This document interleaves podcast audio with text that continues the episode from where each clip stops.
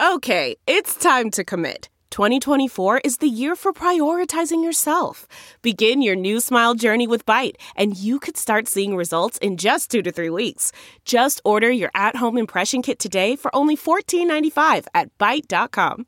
Byte Clear aligners are doctor directed and delivered to your door. Treatment costs thousands less than braces. Plus, they offer financing options, accept eligible insurance, and you can pay with your HSA FSA. Get 80% off your impression kit when you use code WONDERY at Byte.com. That's B-Y-T-E dot com. Start your confidence journey today with Byte.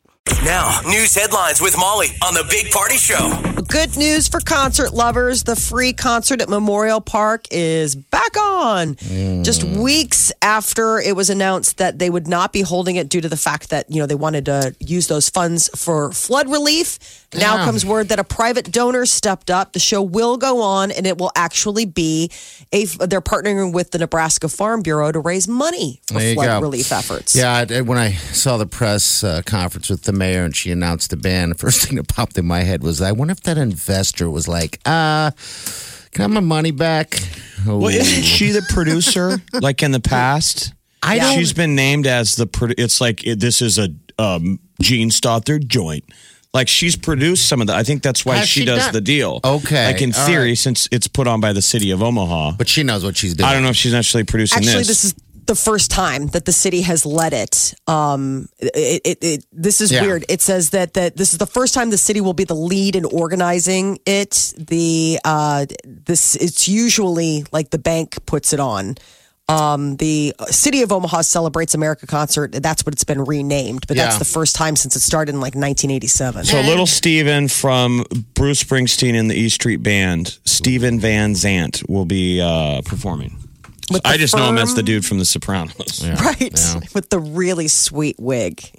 really good stuff. At least 704 cases of measles have been reported in the United States. CDC says that that figure breaks a 25 year record for the highly contagious disease.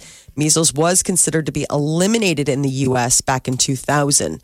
A third of the current cases involve children under the age of five. The CDC says that more than 500 of those affected were not vaccinated. They're calling on people to, uh, you know, check their immunization records, make sure that they've got the proper boosters. And Now, Molly, Do you have kids and they're in school. Do you have any parents or any of these conversations about not vaccinating kids for measles? uh, I have, have you ever met any parents? I mean, is Yes. it, is it talked about? Like, Yes. Are there I have arguments? friends. Yeah. I mean, there, it, it's a pretty polarizing conversation. I do have friends that have not vaccinated their children. Okay. Um, but the school that the kids go to, it's a Catholic school. They require vaccinations. They're like, you have to have your vaccination records. okay, so how do they? Oh, these are just friends then. Not um, No. I'm saying friends. Like I have friends outside of the school, so it's never right. been anything that I've really talked about on the playground on account of the fact that we're all in the same. Like, yeah, we've all done it. But I do have friends from other aspects of my life that haven't. Now, do you And bring your kids around them? Yeah, I mean, there was one time. The, the only time it came up in the last since I've had kids was at one point the one that didn't vaccinate her children had just recently taken her kids to a chicken pox party. And she's like, "Oh, I can't bring the kids to whatever because of the." And we're like, "Well, yeah, because there's going to be an infant. Our friend had just had a baby, and it was like a baby viewing, like it was like a, one of those sip and sees. and it's like, yes, please baby do not. viewing. What the heck is a baby I just viewing? can't get enough of those on a weekend. a sip and see. Will you pencil me in a couple of sip and sees around 10 a.m. on a Sunday? Oh, I love hosting sip and sees. They're Oh. like the best thing ever. God. I don't even know what the hell it is, but it sounds babies awful. and booze. Oh, there's nothing better. You, You throw- lady, you guys, I mean, you guys can never give dudes. You are a woman, my friend. I was born in the right body. I would be a miserable. If I if I was a lovely lady and had to go to sip and sees, they're so fun. Oh my God, you go. I mean, somebody has a baby. Usually, you know, then like one of the friends, like I hosted uh, one for my friend after I did her baby shower. And I was like, well, I'll host your sip and see too, because I Right. love babies. Sip and see. Uh, Sip and see. If you love chocolate, good news. Scientists in Italy say that the delicious sweet treat is actually good for your brain. chocolate is. I should be, yeah, I should be like Mensa level if this is actually true. They found that eating chocolate regularly can improve attention, processing speed, working memory, and verbal fluency. Oh, well, look Um, at that. Yeah, you have to eat uh, chocolate over a period of time. Okay. Yeah, the cocoa with those flavanols. I don't um, know. That's the compound that's in dark chocolate. You know how people always talk about the dark chocolates, the Yeah. stuff. So it's not just any chocolate, but people who consume dark chocolate on a regular basis. They said that over the course of like months, it built up. They found the chocolate helped stave off a decline in memory. So something to think about. Have you ever you seen go. that uh, romantic movie Chocolat with uh, Johnny Depp? Oui, oui. I'm sure Molly's seen it. It's back before Johnny Depp was crazy, but it was kind of a cute little date movie. Is it really? But when you watch it, you got to kind of have chocolate nearby because it's a 2000 movie called Chocolat, and it's a romantic movie, but it's also the love affair of chocolate. It's Yeah. an aphrodisiac. Chocolate. At least it's how it was spun in that movie. that right. it's, you know, leads to love making, e- eating oh. chocolate and making love. Is that what you do, Molly? Eat chocolate while making love? Just all day, every day when I'm not hosting Sip and Sees. Chocolate covered strawberries, though, that is like, Is that your thing? oh my God, those are so delicious. You have a I, little I mean, bowl right next to the bed. Mowing down. next to the bed, I'm just sitting here chomping on it at work. What? Yeah. Living the Lux life. Um, so Amazon Alexa is soon going to be able to speak Spanish in the US. I thought it already did. I guess only in other Spanish language con- uh, countries. Okay. A new voice model out this week will let developers build apps or skills for Spanish speakers. Full Spanish language support is planned for later this year, but Spanish will be available on Echo devices as well as like third party home speakers. I guess this is a new thing. I didn't realize that Amazon was not bilingual. Yeah, I thought you could get your Echo to speak in any kind of language because it's think you can ask it- text. I think you can ask it questions like translate this, but I think you have to. Eh, I think when you engage it, it's "Did-did-did, Alexa, hey, how do you translate blah blah blah into whatever? Okay. And I don't think I think this would be you'd be able to actually speak Spanish to Alexa. My Alexa thinks I'm lazy. I don't even pay attention to it anymore. It just sits there and stares at me. Do How lazy do you something have- with me. how lazy do you have to be to to be how lazy do you have to be to not engage with a stationary object that just gives you It just things? collects dust after a while unless you really use it. Uh, this past weekend, Jeff and I were at a friend's house, and uh, he was playing Alexa, and it was awesome because he goes, "Alexa, pause," because we're trying to get the fight on, and I was like, "I have one of those too. Why don't I ever use it? I'm so stupid about it, but I don't know. It's just, it's just a thing, I guess." Well, you need to mean- make it more than just a thing. It also Yeah. plays the radio station. Alexa, play channel Yes. 941. There you go. Uh, Russia's allegedly training beluga whales to serve as spies as What do you part think of that? its So, military operation. People have seen this footage. Now the footage has gone viral everywhere. And you really do see a beluga whale, which is like those cute white whales. Yep. And it is wearing a harness. It looks like it's got a backpack on. And he's so And it swims up to these Norwegian whalers, like all friendly, like, hi. Oh, And kind of looking at him like, take this off of me. Oh, and so so, oh. so they took the harness off, and it has an address from St. Petersburg, Russia. So Oh. people are saying, why is a whale wearing a harness from Russia? Did was something strapped to it? I heard like a camera cut possibly and, and stuff Or a like weapon. that. Yeah, yeah, I guess. Could You know. be. It'd be awful. So it's animals interesting like that, the that they're now wondering is this something that you know that they're training animals that they've done this Yeah. before and it's quite clear that the whale is searching out a boat but they're like what are they searching out what kind of boats is it just a is it just a fluke that it was a fishing vessel are they looking for other stuff He walked, he swam up, they pet it and fed it. Yeah. I mean, it was like it was in captivity. It was weird and adorable. I know it's beluga whales they're so stinking cute We did it too, though. We were, we actually had a program called the United States Navy Marine Mammal Program, All right. where we were training Dolphins. bottlenose dolphins and California sea lions uh, to perform tasks such as ship and harbor protection, mine detection, and clearance. So these were kind of like worst case scenario, I think World War II level, where you could train a dolphin to go find mines in a bay. Okay. I think Navy SEALs used to train with them. Yeah. So I'm just saying, there is a history that governments have have tried to train these very smart animals because they're almost like homing pigeons. You can get them to Yeah. go someplace. But I think those beluga whales are just so neat because they're white. Yeah. And he looks so cute. He's coming up to the boat like, "Hi, what did they do to me? Why am I wearing a vest? Stay away from me. I'm going to get you. I'm gonna blow up. There's a bomb in me. I know. There's a bomb in me. Help!" I like, what's he instantly, saying? He's so cute. instantly thought child book when I saw him. The- Child book? Like a child book, like the beluga whale with the harness. Oh, like a character. Yeah, like a character. hey, kids, gather around. It's time for that bedtime story about the spy whale. Yeah.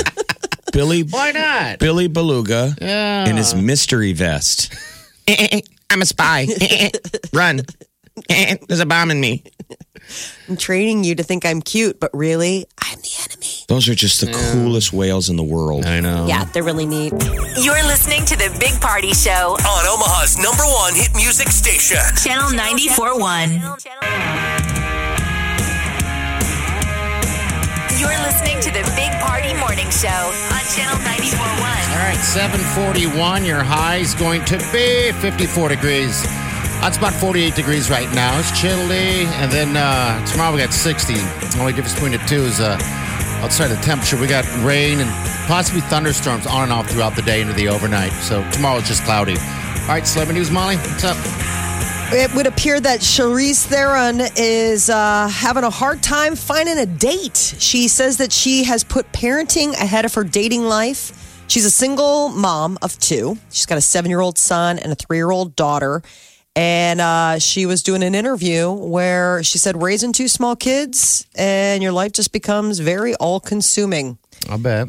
I think it's hard for her to meet a mate though, because she is a like she's a goddess. Yeah. Yes. I mean, it would be like Wonder Woman saying it's hard Woman? to meet a guy. Wonder Woman. Wonder, Wonder Woman. Wonder What's Wonder- Woman would have trouble meeting Yes. It's because Steve. Who was the guy from the movie? Steve. Steve. it's just that guys. I mean, when when there's a woman on that level, it's really hard to to walk up and just be like, "Hey, casual conversation, whatever," to get to date land. I wonder if she does Tinder and stuff like that.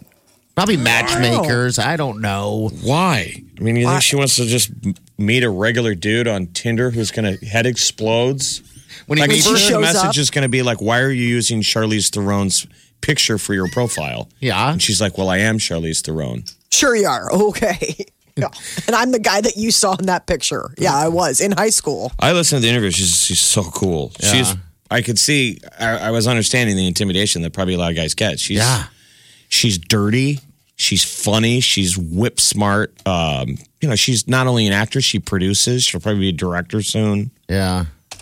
So she's having a hard time in the dating world. Full huh? package, yeah. So uh, she was talking about how she's got a she has a nanny, but that's about that. That's it. She's like, I don't have a lot of staff, you know, helping me out. She goes, I wanted to be a mom, so I'm enjoying it. Uh, they're, they're talking about doing a sequel to Atomic Blonde, which all three of us all love. Please, If people haven't seen it, you got to go rent Atomic Blonde. It was so cool. I've seen And it she- 90 times. I think she was a producer on it, and she said that whole movie came from like two pages of a graphic novel, like a two-page graphic novel. oh, wow. Somebody wrote on a piece of paper like 80 spy, and that they spun that into a movie. That movie's But fantastic. the soundtrack was good. So anyway, yeah.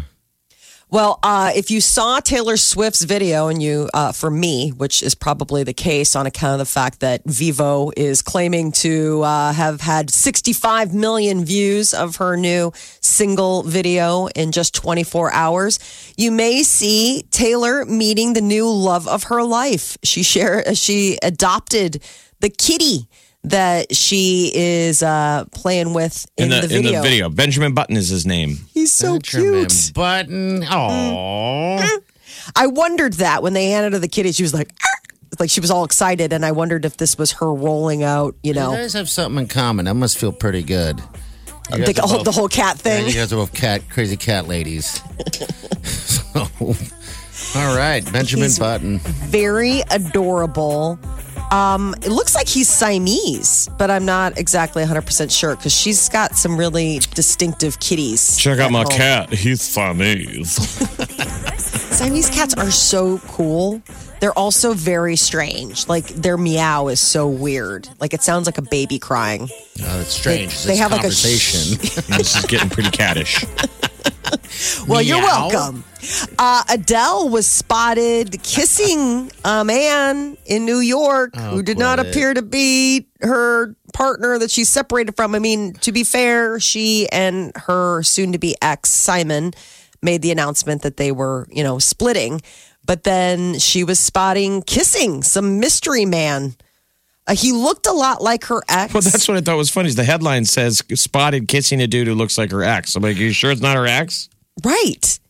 But I guess she had page six is saying that Adele recently had a night out at a gay bar in New York with Jennifer Lawrence as her secret divorce party.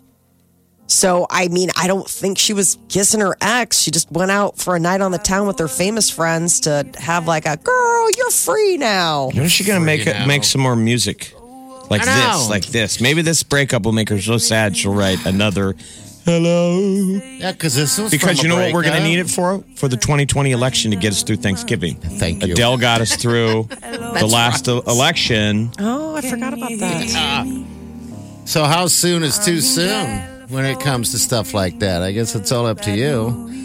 Um, so You, you, the fans. it's in our hands. I wish we'd all have fresh Adele music.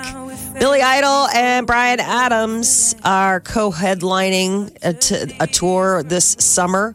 Not all the dates have been announced yet, so who knows? We might get a little pit stop here. Right now, they just have it, it's along the Eastern Corridor. Have they ever toured together? Billy Idol and like in the 80s and Bryan Adams. Bryan Adams is a really nice guy. yeah, yeah.